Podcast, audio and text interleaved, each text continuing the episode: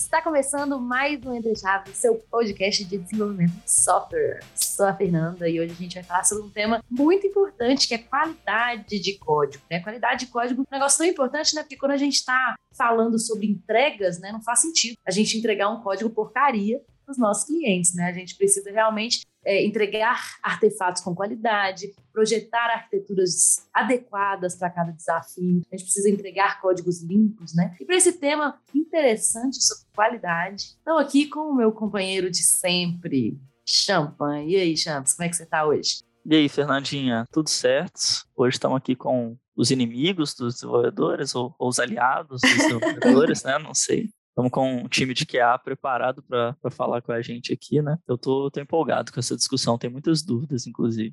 É, eu também. É isso aí. Então, e aí, galera? Fala aí, Jonathan, tudo bem? Se apresentem para a gente, são todos novatos aqui dentro do Entre Chaves, nunca participaram. E aí, então se apresenta aí para a gente, Jonathan. E aí, galera, eu sou o Jonathan, eu sou QA Lead aqui na DTI, vai fazer uns dois anos, e estou aqui para falar um pouquinho para vocês sobre os processos de qualidade, a atribuição de valor que a gente pode agregar no projeto, e isso aí, estou bem empolgado também, igual o Champs. Boa, estou aqui também com a Dori, Doriette. E aí, Dori, Encont tá boa? Encontramos a Dori, né? Tava doido pra fazer essa piada. Eu sabia. Olá, gente, é um prazer estar com vocês. Estou aqui na DTI há quatro meses, junto com a Paula. Estou como que é a Ashure, que nome bonito, né? Estou num projeto internacional conhecida como Dori, né? Pelos íntimos. e agora por toda a população do Entre Chaves, né? Que já te apresentei como Dori. Sim.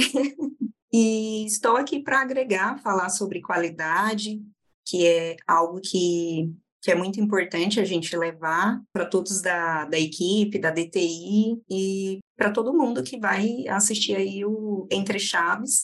E isso é muito importante. boa, boa, Dori. E aqui também com a gente está a Paula. E aí, Paula, Oi, tá gente. Boa? Prazer, tudo bem? Eu estou muito bem. Eu vim aqui para tirar dúvida de vocês sobre a qualidade, para mostrar para vocês que bug não é um bicho de sete cabeças. E é isso. Estou aqui também num projeto internacional, na DTI, há pouco tempo, e estou aqui para ajudar vocês, se vocês precisarem. Boa, boa, boa. Muito bom, gente. Assim, essa história né, da qualidade de código, é, eu acho que essa pode ser a primeira pergunta barra polêmica aqui, né, desse, desse episódio que é justamente assim, a gente começou falando sobre qualidade de código e temos aqui três pessoas que atuam como QAs, né, que estão ali no time para olhar para a qualidade de código. Então, primeira polêmica lançada. Vocês acreditam, né, que qualidade de código é uma atribuição somente da pessoa que trabalha com qualidade de código ou é, é atribuição do time todo? Como que é isso? É, eu acredito assim que a qualidade deve ser vista por todo mundo. E assim, o papel do tanto meu quanto da Paula, do Jonathan, é evangelizar, né? É levar a qualidade para todo o time e tanto para o time de negócios, os devs, ou para todo mundo. E quanto antes a gente é, identificar um bug na, ali na documentação, nos testes unitários, nos testes de serviço, quanto antes, melhor. Então, é super importante. É legal que tem um ponto também, não sei se todo mundo já viu, existe um manifesto do teste, gente. E aí nele diz, assim como tem no Scrum, tem alguns atributos lá, um dos atributos do, do manifesto do teste é o teste é responsabilidade de todos e não só do testador. Então, desde que a gente começou a tratar isso com um pouco mais de carinho, né, e passamos a ter mais ferramentas, igual esse próprio manifesto, acaba que cria-se a nossa profissão, né, que é a pessoa focada na qualidade, justamente para trazer isso, igual a Doriette falou, para o time, e não mais para uma pessoa só. Ele acaba mudando junto com o conceito do ágil. Antes a gente tinha uma pessoa que ela ficava só no final da esteira testando e testando, e deve desenvolver, a pessoa testava, deve desenvolver, a pessoa testava. E acaba que isso não era ágil. A gente acaba que ficava bloqueando, alergiava histórias, né? E com essa mudança, essa vinda do ágil, o conceito acaba mudando para o teste também. Né? Então, a gente começa a trazer o teste não só para a última etapa do processo, mas para o processo como um todo. Eu acredito que é muito importante a gente trazer a qualidade para o ciclo inteiro de desenvolvimento, né? Desde os testes unitários, os testes de integração e os testes do, do sistema, né? Como a interface do, do usuário, aquele o teste final, que era o mais comum entre a galera né, do desenvolvimento, mas é importante, assim como a Dori comentou, né, desde o começo, quanto antes você encontrar ali o que precisa ser arrumado, ajeitado, testado, gera mais valor para a aplicação, né? você diminui. Se achar um, um erro ali nos testes unitários, sai muito mais em conta, né, mais fácil do que você encontrar só lá na interface né, do usuário, quando chegar para a produção. Então, quanto antes você conseguir detectar né, esse, esse erro, essa falha, melhor. É, e uma coisa que eu, eu já queria colocar de cara no episódio, assim, que é um mito aí, né? Que, que bug é ruim e tal, mas encontrar bug é ótimo, né? É muito bom encontrar bug, ainda mais antes, antes de chegar na produção. É, e quanto antes, melhor, porque a cada vez que você vai empurrando bug, mais, é, como é que eu posso falar? É mais caro para o cliente encontrar numa produção. Então. Sim. Com certeza, né? Quanto antes, quanto antes, quanto antes dinheiro, melhor. de fato, né? Sim, tá realmente sim. O custo, Fora o, custo o retrabalho. Bug, é, exatamente. O custo do bug, quanto mais ele está né, perto da produção, maior sim. é o custo do bug, de fato. Sim, sim. E também na, na qualidade, a gente fala do shift left test, né, que é levar a qualidade para o início do projeto. Quanto antes você levar ali para o que a gente fala no a qualidade levar para o início do projeto, melhor, que é na parte do refinamento, na hora que o PO está desenvolvendo ali a história, fazendo o levantamento dos critérios de requisito, e o QA está ali atuando junto com o, com o PO no refinamento. Legal, é, a gente já usou esse termo aqui antes, quando a gente estava falando sobre segurança, né, Champs? Assim, o, shift left, né, de realmente levar esses requisitos de segurança na época, agora uhum. a gente está falando sobre qualidade, quanto antes, né, para o início do processo, para o refinamento das features, para que isso é, realmente passe a ser considerado como algo intrínseco ali do projeto, né? Mas eu queria fazer uma pergunta para vocês relacionada a essa primeira polêmica que eu coloquei, que é quando existem QAs no projeto, os devs ficam mais avacalhados? Eles ficam se preocupando menos com o teste ou não? É a percepção? Eu acho que depende, viu, Fernandinho? depende muito. É, a ideia é que não, não seja meio que uma muleta, né? É mais que a gente atue juntos para garantir uma qualidade juntos, né? Em etapas diferentes, né? E a gente tem um, um, outro recurso nessa evolução toda, que foi a pirâmide de teste, por exemplo. A gente atua em partes diferentes da pirâmide de teste para que juntos a gente consiga completar a pirâmide. Então, por exemplo, um dev, ele vai focar na parte dos testes unitários ou de unidade. Ele vai, a maioria dos testes vão ser esses testes unitários. Aí as outras etapas de teste, testes de, é, de integração, de UI, aí o QA pode entrar para complementar esse trabalho e agir, igual a Doriette falou, uma coisa mais colaborativa, né? E menos muleta. Legal. Você pode, Jonathan, é, achei interessante o que você falou, né? O, o Dev, então, ele trabalha muito mais na, na base da pirâmide de testes ali, né? Na parte dos testes unitários e tudo mais. E nessa especialização de QAs, de pessoas, né, que estão ali para olhar para a qualidade, é mais na parte superior da pirâmide, seria, né? Como automação de testes, testes é, end-to-end. -end. Então, seria mais essa parte ou ou testes manuais? Como que é isso? Quais são os tipos de QAs aí? Não só.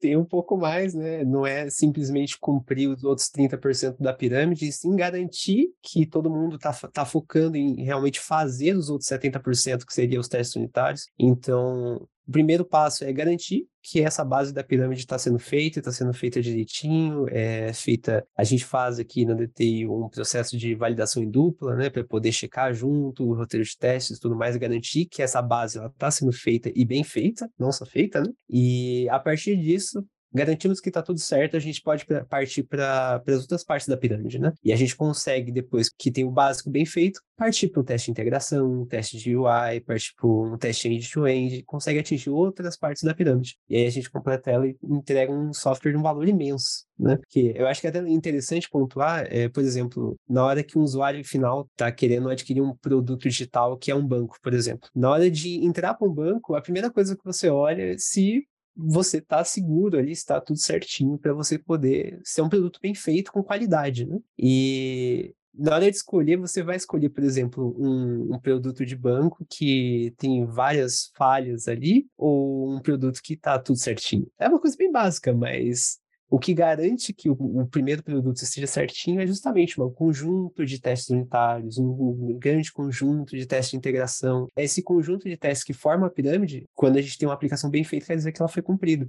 Então, é onde o usuário vê o valor lá na ponta, né? É, com certeza, né? A gente, a gente já trouxe algumas vezes aqui para Entre Chaves esse tema, né, de testes automatizados e tudo mais. E, assim, para mim, um grande valor dos testes automatizados é justamente a, garantir a manutenção de um sistema, né? Porque quando você testa manualmente ou, ou de forma automatizada, a primeira vez Aí, aí vocês, vocês, podem me criticar se vocês acham não concordarem com isso, Sim. Tá? Mas a primeira vez que você testa, talvez o custo de um teste automatizado ele não se paga tanto. Mas ao longo do tempo, né, ou seja, a médio e longo prazo, o custo de um teste automatizado se paga demais. E aí você está realmente é, garantindo a manutenção saudável, né, garantindo que as alterações vão ter um mínimo de impacto. Né? Então, a, long, a médio e longo prazo, o investimento acaba se pagando nesse, nesse tipo de testes, né? E a gente, às vezes, vê alguns clientes que não ainda não conseguem exatamente fazer esse tipo de análise. Olha para a fotografia do estado, do estado atual e pensa, ah, eu não preciso investir em testes automatizados. Quando, na verdade, provavelmente ele vai se pagar ao longo do tempo. É, eu acho que os testes automatizados eles são super válidos assim para grandes projetos, grandes aplicações que precisam de sempre implementação de novas features. Como você falou, para essa manutenção, os testes automatizados eles são super válidos. Você garantir que assim, as, as, as inovações e as mudanças que você está implementando na sua aplicação elas estejam rodando sem ter interferência no que já foi desenvolvido, o teste automatizado e é uma ótima ferramenta, né? Ele, ele faz isso de uma forma muito mais rápida do que ali colocar um, dois, quatro, cinco QAs, né, para fazer essa avaliação manualmente. É, assim, e aí entra uma questão que talvez seja minha maior dúvida aí nesse quesito, que a preocupação com testes automatizados ou com cenários de teste, ela muitas vezes está presente mesmo sem o time de QA, né? A maioria dos contextos que eu trabalhei, assim, a gente tinha um time de dev que o próprio time de dev fazia ali um roteiro de teste, fazia teste antes do desenvolvimento, TDD, é, implementava teste automatizado. Às vezes era um pouco mais complicado, né? Chegar num nível de fazer um teste de integração, um teste de carga e tal a cada história porque é, realmente o que dava uma mão de obra maior. Mas o time estava, de fato, preocupado com os testes e esses testes garantiam alguma qualidade no projeto. No caso do time de vocês, vocês têm, têm e fazem parte de um time de QA específico, né? O que que no projeto de vocês levou a ter um time de QA, né? O Jonathan mesmo falou do, de um contexto de banco que é muito importante você ter um sistema super testado e funcional para passar essa credibilidade. Então, no caso de vocês, o que, que levou a ter esse time? Foi o contexto de negócio? Foi o projeto requisito do, do cliente mesmo? O que, que foi?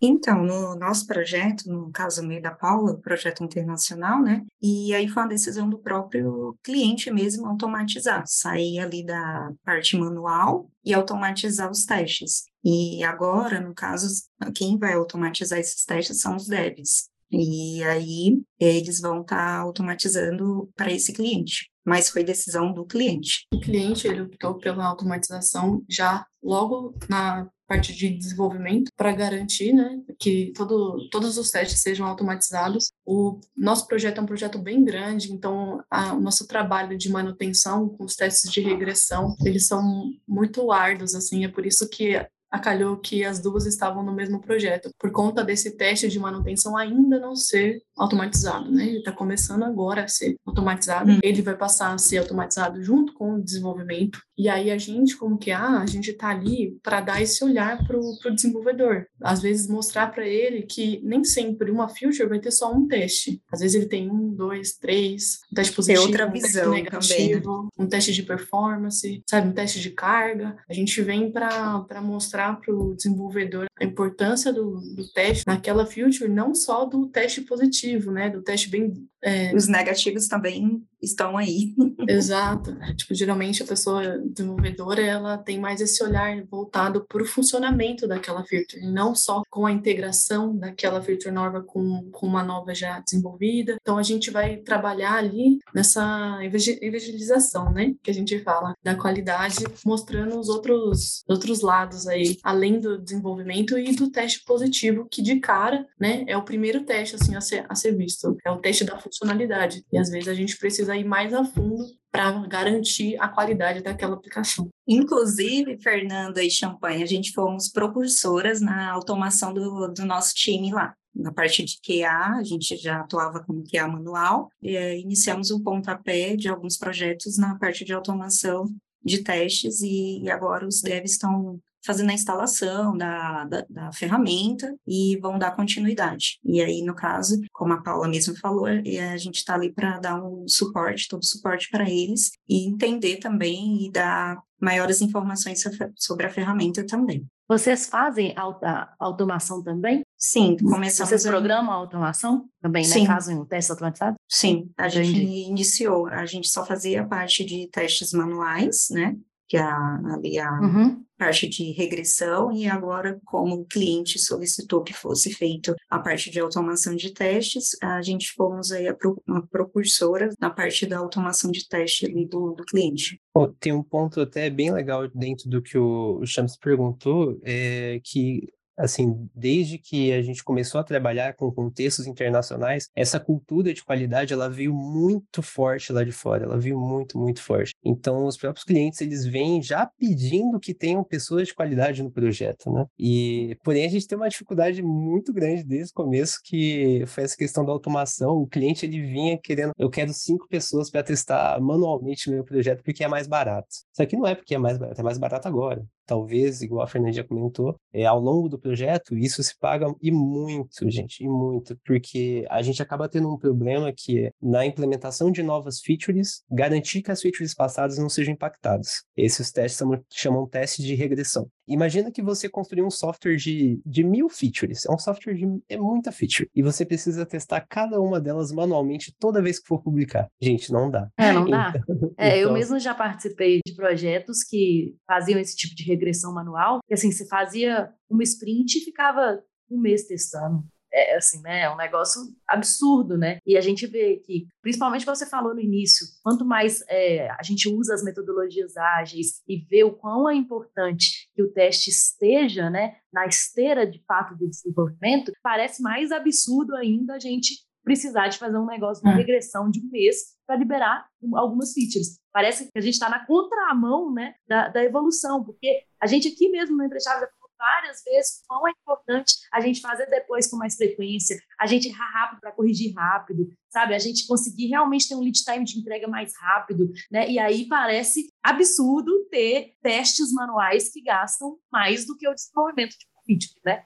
Então, assim, para que a gente esteja na, na direção da evolução, parece que faz mais sentido é, é realmente ir para um caminho de testes automatizados, de realmente estar nessa, nessa parte de automação para se, se gastar cada vez menos mesmo com testes manuais. E até nesse, nessa, nesse sentido, eu fiquei pensando, né, enquanto vocês estavam falando, que realmente um projeto que começa do zero e que já investe desde o início em testes automatizados, é, me parece que ao longo do tempo, os testes manuais vão se vão diminuindo cada vez mais. E aí, o QA, esse, esse profissional de, de qualidade, eu fico na dúvida, assim, e aí, né? Como, uhum. o, que, o, que, o que ele faz nesse momento? Eu estou entendendo que vai para automação de testes, né? E Isso. vai garantir a qualidade Sim. de forma automatizada, certo? Sim. A gente vem mostrar assim que o teste, ele não é um método só de avaliação ah, tá certo ou tá errado. Não, o teste ele vem para ajuda do desenvolvimento, ali para garantir desde o, da qualidade do código até a ponta da pirâmide que seria o usuário final. Então a gente vem para garantir a qualidade não só como uma avaliação, né, e sim como uma ajuda, um suporte para o desenvolvimento, para a interação do, do site, da aplicação, enfim.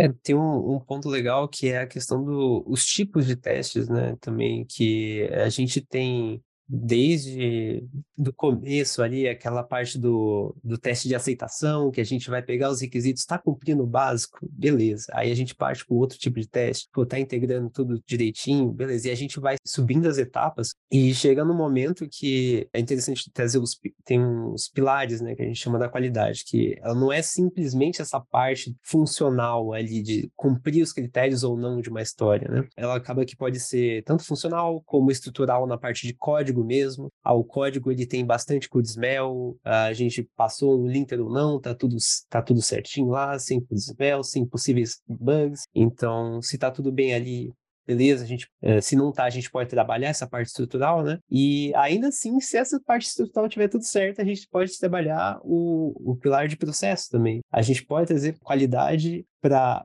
feature em si, para o código e para o processo inteiro que é a esteira de desenvolvimento como um todo. Né? A gente é um profissional muito livre dentro do, do desenvolvimento para poder atuar na qualidade. É, eu ia complementar com relação à automação que o cliente ele está pensando em custo, né? Então, a parte ali do automatizar, eu acho que é tendência, acredito que seja tendência de, dos clientes ali estar tá migrando do manual para o automatizado, até pela questão ali da, da segurança, da eficiência da automatização, né? E a parte de assertividade do processo. E aí, no caso, eu acredito que vem para ficar a parte de automação mesmo. É, eu acho que assim, essa parte, acho que a gente não tem dúvida que automação de teste é uma sempre muito vantajoso, assim, né? Mesmo financeiramente, assim, para um projeto. Mas a minha dúvida eu acho que ainda fica sobre quando no projeto ter um time de QA ou não, ou colocar essa responsabilidade 100% nos desenvolvedores, entendeu? Me parece muito positivo ter esse time de QA, porque ele,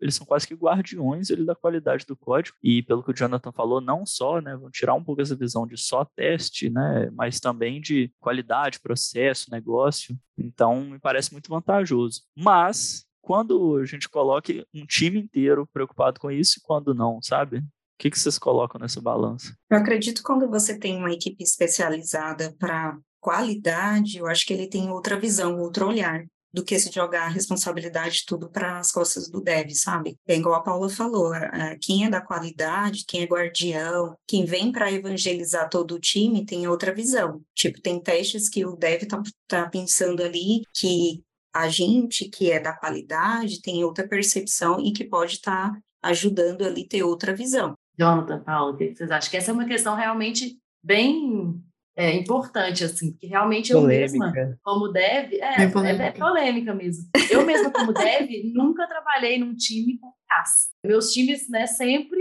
nós mesmos que garantimos então, a qualidade. às vezes o, o trabalho do QA ele está investido no próprio desenvolvimento, ali no próprio Sim. code review, no pull request, você já está fazendo um trabalho, né, de, de qualidade, uhum. de, de comparação. Então, eu acredito que é muito importante você ter um time de QA voltado para a qualidade, desde a parte do desenvolvimento até a parte de negócio, porque é, é muito difícil você mesmo se autoavaliar. Eu fiquei 3, 4, 8, 12, 20 horas desenvolvendo o mesmo fluxo. E aí, quando ele está pronto, eu já estou com todo o meu olhar voltado para aquilo que eu desenvolvi, entende? Então, assim, por mais que você não consiga implementar um QA naquele time, é muito importante que um outro olhar seja levado para aquele mesmo fluxo de desenvolvimento, porque é muito difícil para a pessoa que desenvolveu ter essa percepção do que precisa ser avaliado, do que precisa, qual ponto ela deve começar a avaliar, enfim, montar todo um script, todo um roteiro de avaliação e de testes. Então, às vezes o, o QA ele não está ali, né,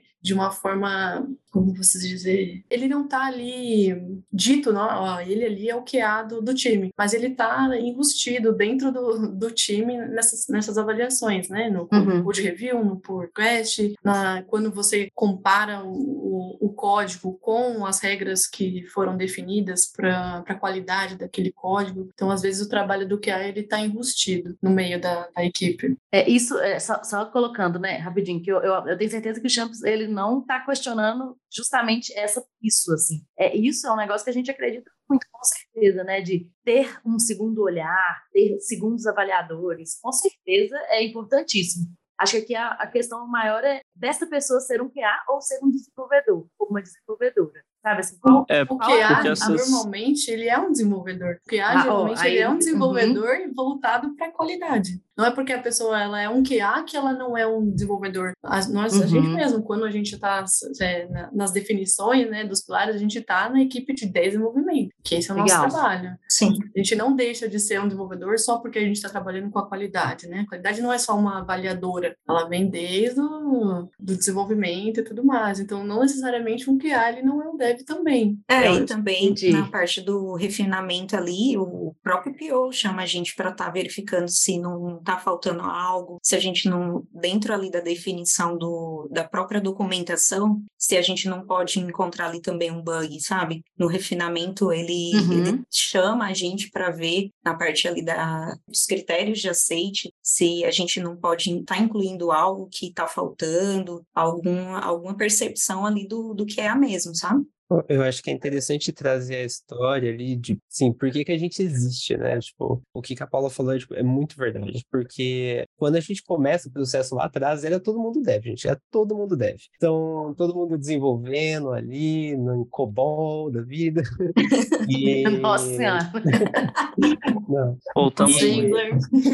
Então, e conforme a gente ia desenvolvendo é, e foi entrando ágil, a gente começou a particionar as etapas do projeto. Então a gente tinha, ao mesmo tempo que tinha uma pessoa trabalhando numa, um pedacinho da história, tinha outra pessoa trabalhando em outro pedacinho, outra pessoa trabalhando em outro pedacinho, e a gente ia particionando essas histórias, né? E aí chegava que a gente tinha, sei lá, 10 desenvolvedores na equipe, ah, acabou a história, ah, então o fulano pega a história aqui, o outro fulano começa a fazer os testes unitários e o outro começa a fazer a documentação. Ah, beleza. E aí entrou mais um fulano. Então, beleza, fulano. Então já tem um fulano cuidando da, dos testes unitários, outro, fulano cuidando da documentação. Foca em fazer uma automação de teste. E aí a gente começou a, a ver que começou a entregar valor. E aí esses profissionais que passaram a fazer essas coisas, eles foram chamados do quê? De.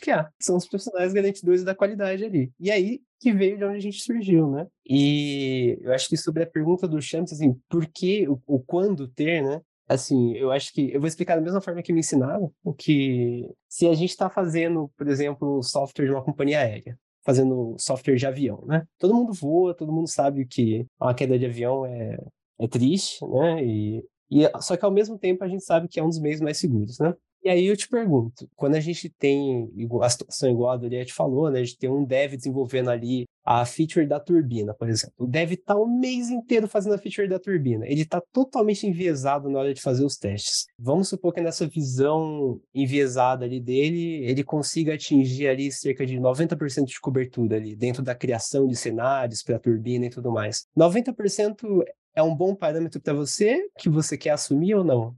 Tipo, sabendo que 3.900 aviões estariam com falha. E aí é, não, que a, com certeza não. É. É, o que a vai garantir que esse número esteja um pouquinho melhor.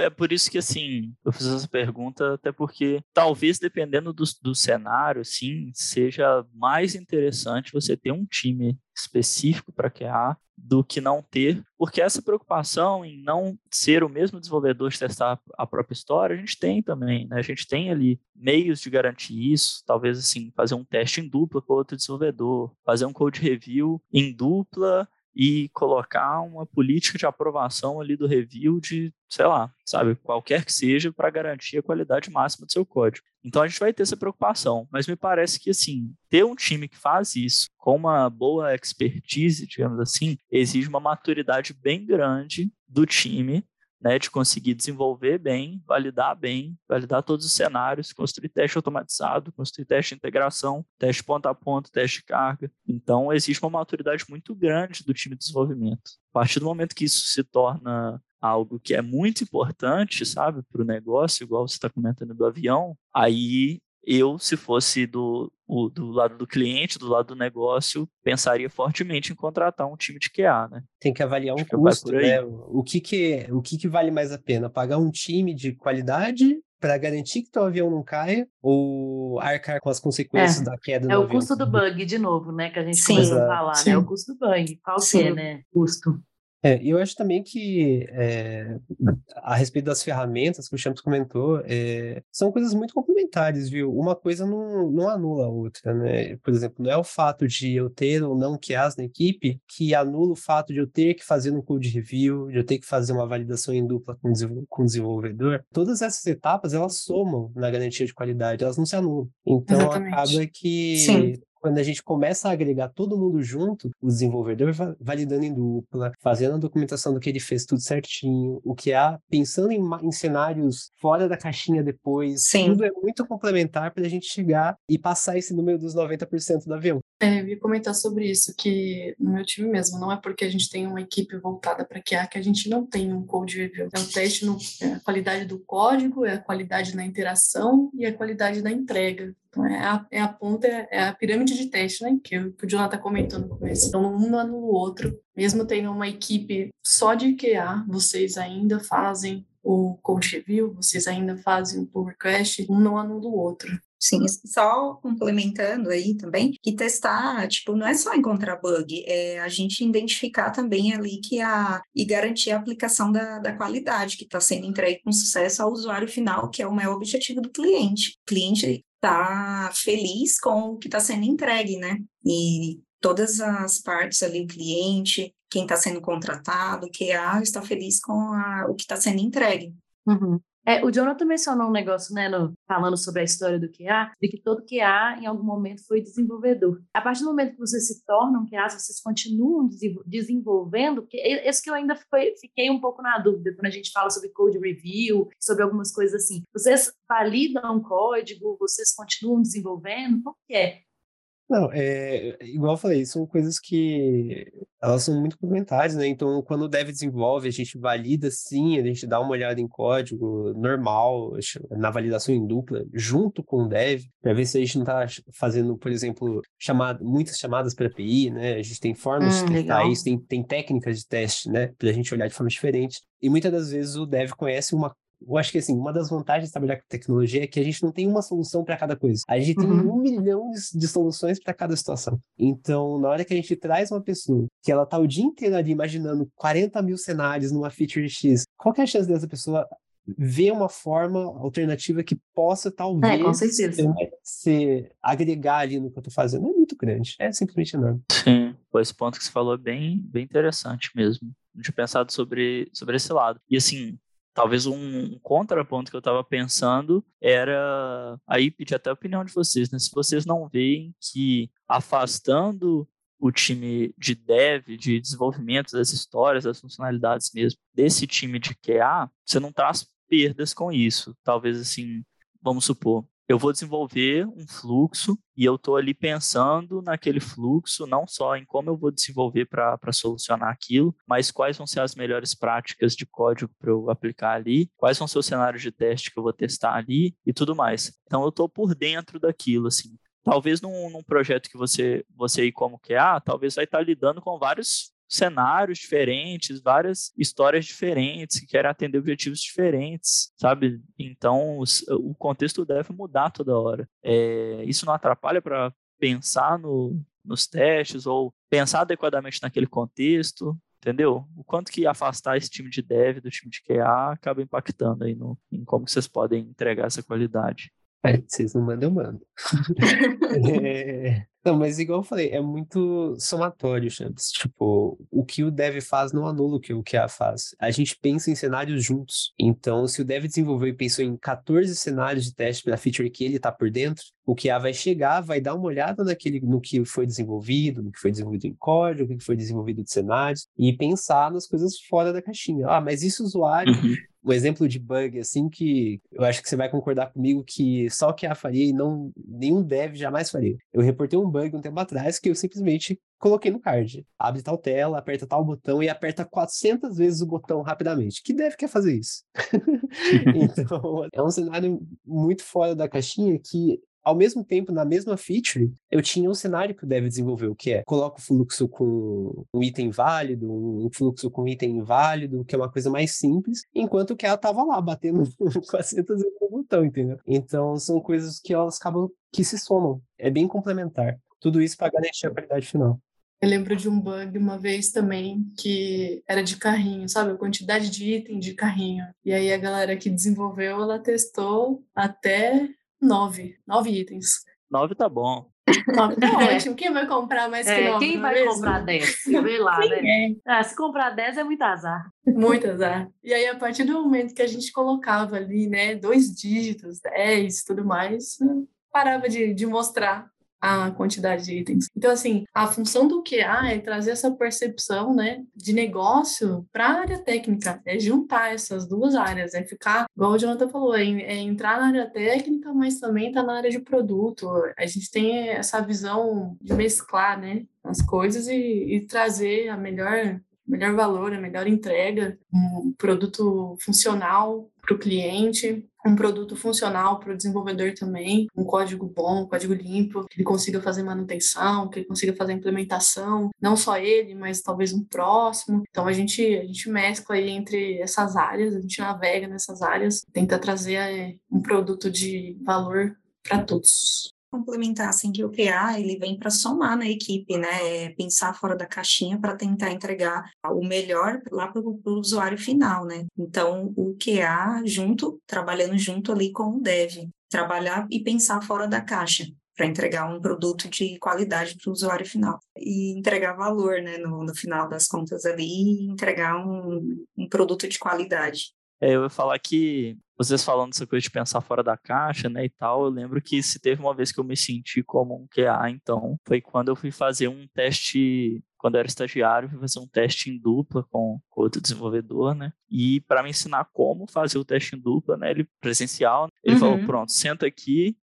Olha essa tela aí, tá vendo essa tela? Eu que fiz essa tela. Agora, a sua missão é quebrar essa tela. E assim, aí eu fiquei lá um tempão assim, Quebra batendo a cabeça. no teclado, fazendo tudo que eu podia ali para quebrar Exato. de qualquer forma ali a, a tela que meu colega construiu. Então, é basicamente isso daí, né? Vocês, vocês é, fazem para pensar fora que... da caixa aí.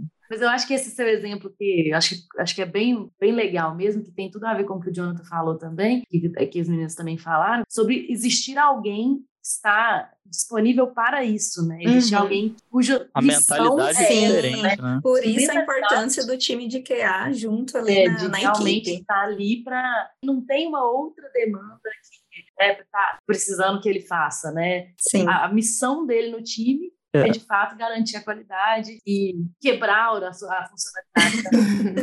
Aí os, os exemplos que o, que o, Jonathan deu, ele também me, me trouxeram a impressão que, de que é outra mentalidade também, né? Então, assim, é, são, igual ele mesmo falou, né? Uma pessoa que está ali olhando diariamente sobre teste, sobre qualidade, sobre automação. Quando vê um cenário parecido, às vezes vai ter um insight ou um pensamento ali que ele já está acostumado e que ele já vai propor uma melhoria que não, não estaria na, na, na mentalidade mesmo de um dev dev ali comum na hora de desenvolver. Poxa, então, é um dev, né, que está ali, que tá ali fazendo a funcionalidade, como a, como a Paula acho que mencionou bastante, né, uhum. né, que está ali 100% do tempo naquela funcionalidade, já pensando, já com viés, já com tanto de coisa que talvez não vai conseguir pensar fora da caixa, mas também não como uma liderança, por exemplo, um DL de um time que também está ali com outras milhões de coisas às vezes vai validar um código, também não está 100% do tempo é, imbuído na missão de quebrar aquele código, né? Então, assim, realmente é um momento da mudança de mentalidade, como vocês estão falando.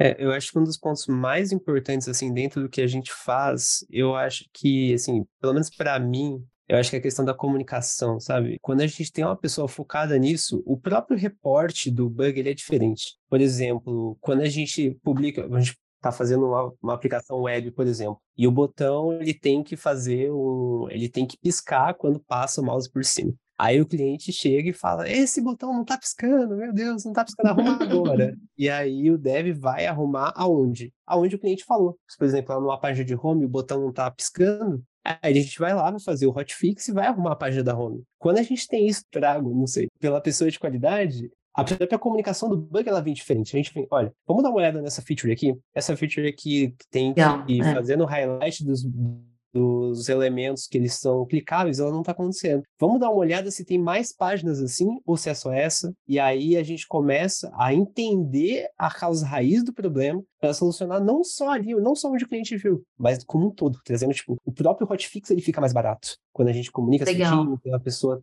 trazendo isso de formas diferentes, né? É, a Legal. Paula até já tinha ressaltado isso, né? Que o QA vira essa ponte entre negócio e, e desenvolvimento, né? Então, bem legal. legal isso que você falou, porque realmente muda muda o jeito, a percepção, né? Porque vocês têm contato com o código também, diferente de POs, né? Ou de, ou de pessoas mais do negócio, vocês têm contato com o código também. Então, vocês têm a condição de falar, poxa, lembra aquela feature lá que a gente desenvolveu desse jeito, ela provavelmente está sendo impactada ou vai impactar. Gostei, gostei, achei interessante a abordagem tem uma questão dos comentários no código, todo mundo fica falando, né? Meu Deus, eu tenho que ter um código bem comentado, eu tenho que ter um código sem comentários, o que, que eu faço com os comentários? Meu Deus, e, e ninguém sabe o que faz. E a gente coloca trilhões de comentários, quase vira um, um, Você vê a aplicação do cara, é quase um discurso, né? É uma redação do Enem, e acaba que a gente nem sempre entrega uma boa aplicação simplesmente porque tem muitos comentários. Eu acho que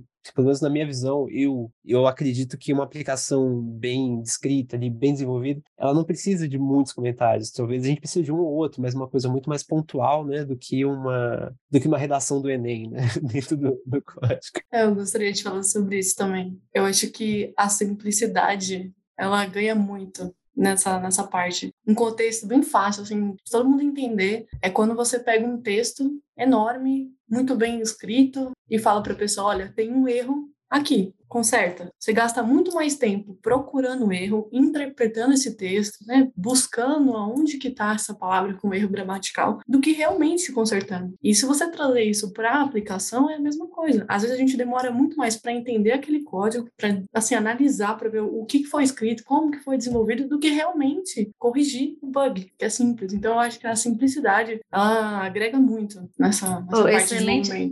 Excelente analogia, Paula. Assim, gostei bastante. Eu, eu mesmo mesma já tinha falado, a gente já conversou sobre comentário aqui antes, eu mesmo já expus minha opinião, que é exatamente essa, igual do Jonathan, né? Para mim não tinha que. Comento menos, menos, o mínimo possível, porque seu código tem que estar o mais legível possível. É, eu já trouxe até um exemplo de Chaves, é, de quando eu estava na faculdade e um professor me exaltou o meu trabalho porque ele tinha mais linha de comentário do que de código.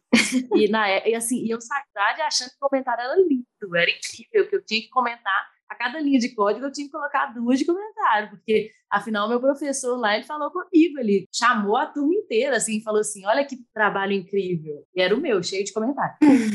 e eu cheguei aqui no, no mercado de trabalho com, né, com esse pensamento e tomei na cara, falando, nossa, tá doida, não tem que comentar não, seu código estando legível é muito mais importante. É, talvez ele tenha visto isso. Hoje. Talvez ele tenha visto isso, a simplicidade do seu código. Vocês puxaram uma discussão que era até a última dúvida que eu fiquei, né? Vocês comentaram sobre qualidade de código além do teste, né? Como que na prática o time de QA pode atuar para melhorar a qualidade de escrita do código mesmo ali, de pra, boa prática, clean code, código legível mesmo. No dia a dia de vocês, como que vocês atuam para garantir que o código não vai não só subir sem bugs, mas subir com qualidade, assim? Eu acho que tem um problema muito grande aí, também chamamos que é a questão da quantidade de devs que a gente tem para a quantidade de QAs, né? Acaba que a gente tem muito dev e nem sempre dá para ficar olhando cada pedacinho do código ali, né, com 100% de atenção ali, vendo cada pedacinho. Então, hoje a gente conta muito, assim como os desenvolvedores contam com frameworks, a gente também conta com ferramentas de teste, né? E, assim, pelo menos no meu contexto ali, no meu dia a dia, geralmente a gente usa muito um linter. Então, a gente olha ali, usa um SonarLint, um VeraCode, alguma coisa desse sentido,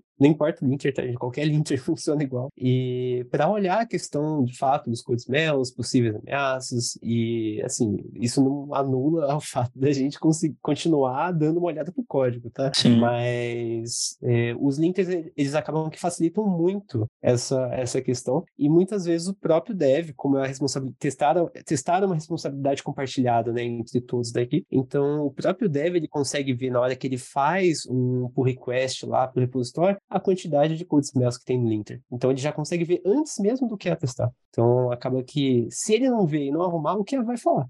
Mas assim, o linter tá lá mostrando para todo mundo o tempo todo. Bom, galera, gostei bastante do episódio. É, acho que a gente falou bastante sobre qualidade e como né, o QA, o AQA, né, podem somar ao dia a dia dos desenvolvedores nesse quesito de qualidade. É, foi um papo bem legal, bem interessante. É isso aí, muito obrigada. Quero mandar um, um, beijo aqui, um abraço para todos vocês todos os ouvintes, principalmente para uma pessoa que estava aqui. Eu estava conversando com ela aqui, no, tô numa sala de guerra, gente. E aí eu falei assim: tô gravando um episódio de Entre Chaves. E aí o Natan me pediu para mandar um beijo para ele.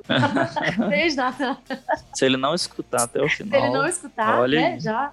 É, é isso aí, então, valeu, gente. Pessoal. Valeu, galera. Valeu. Até a próxima. Tchau, gente. Tchau, tchau, tchau. Obrigada, gente.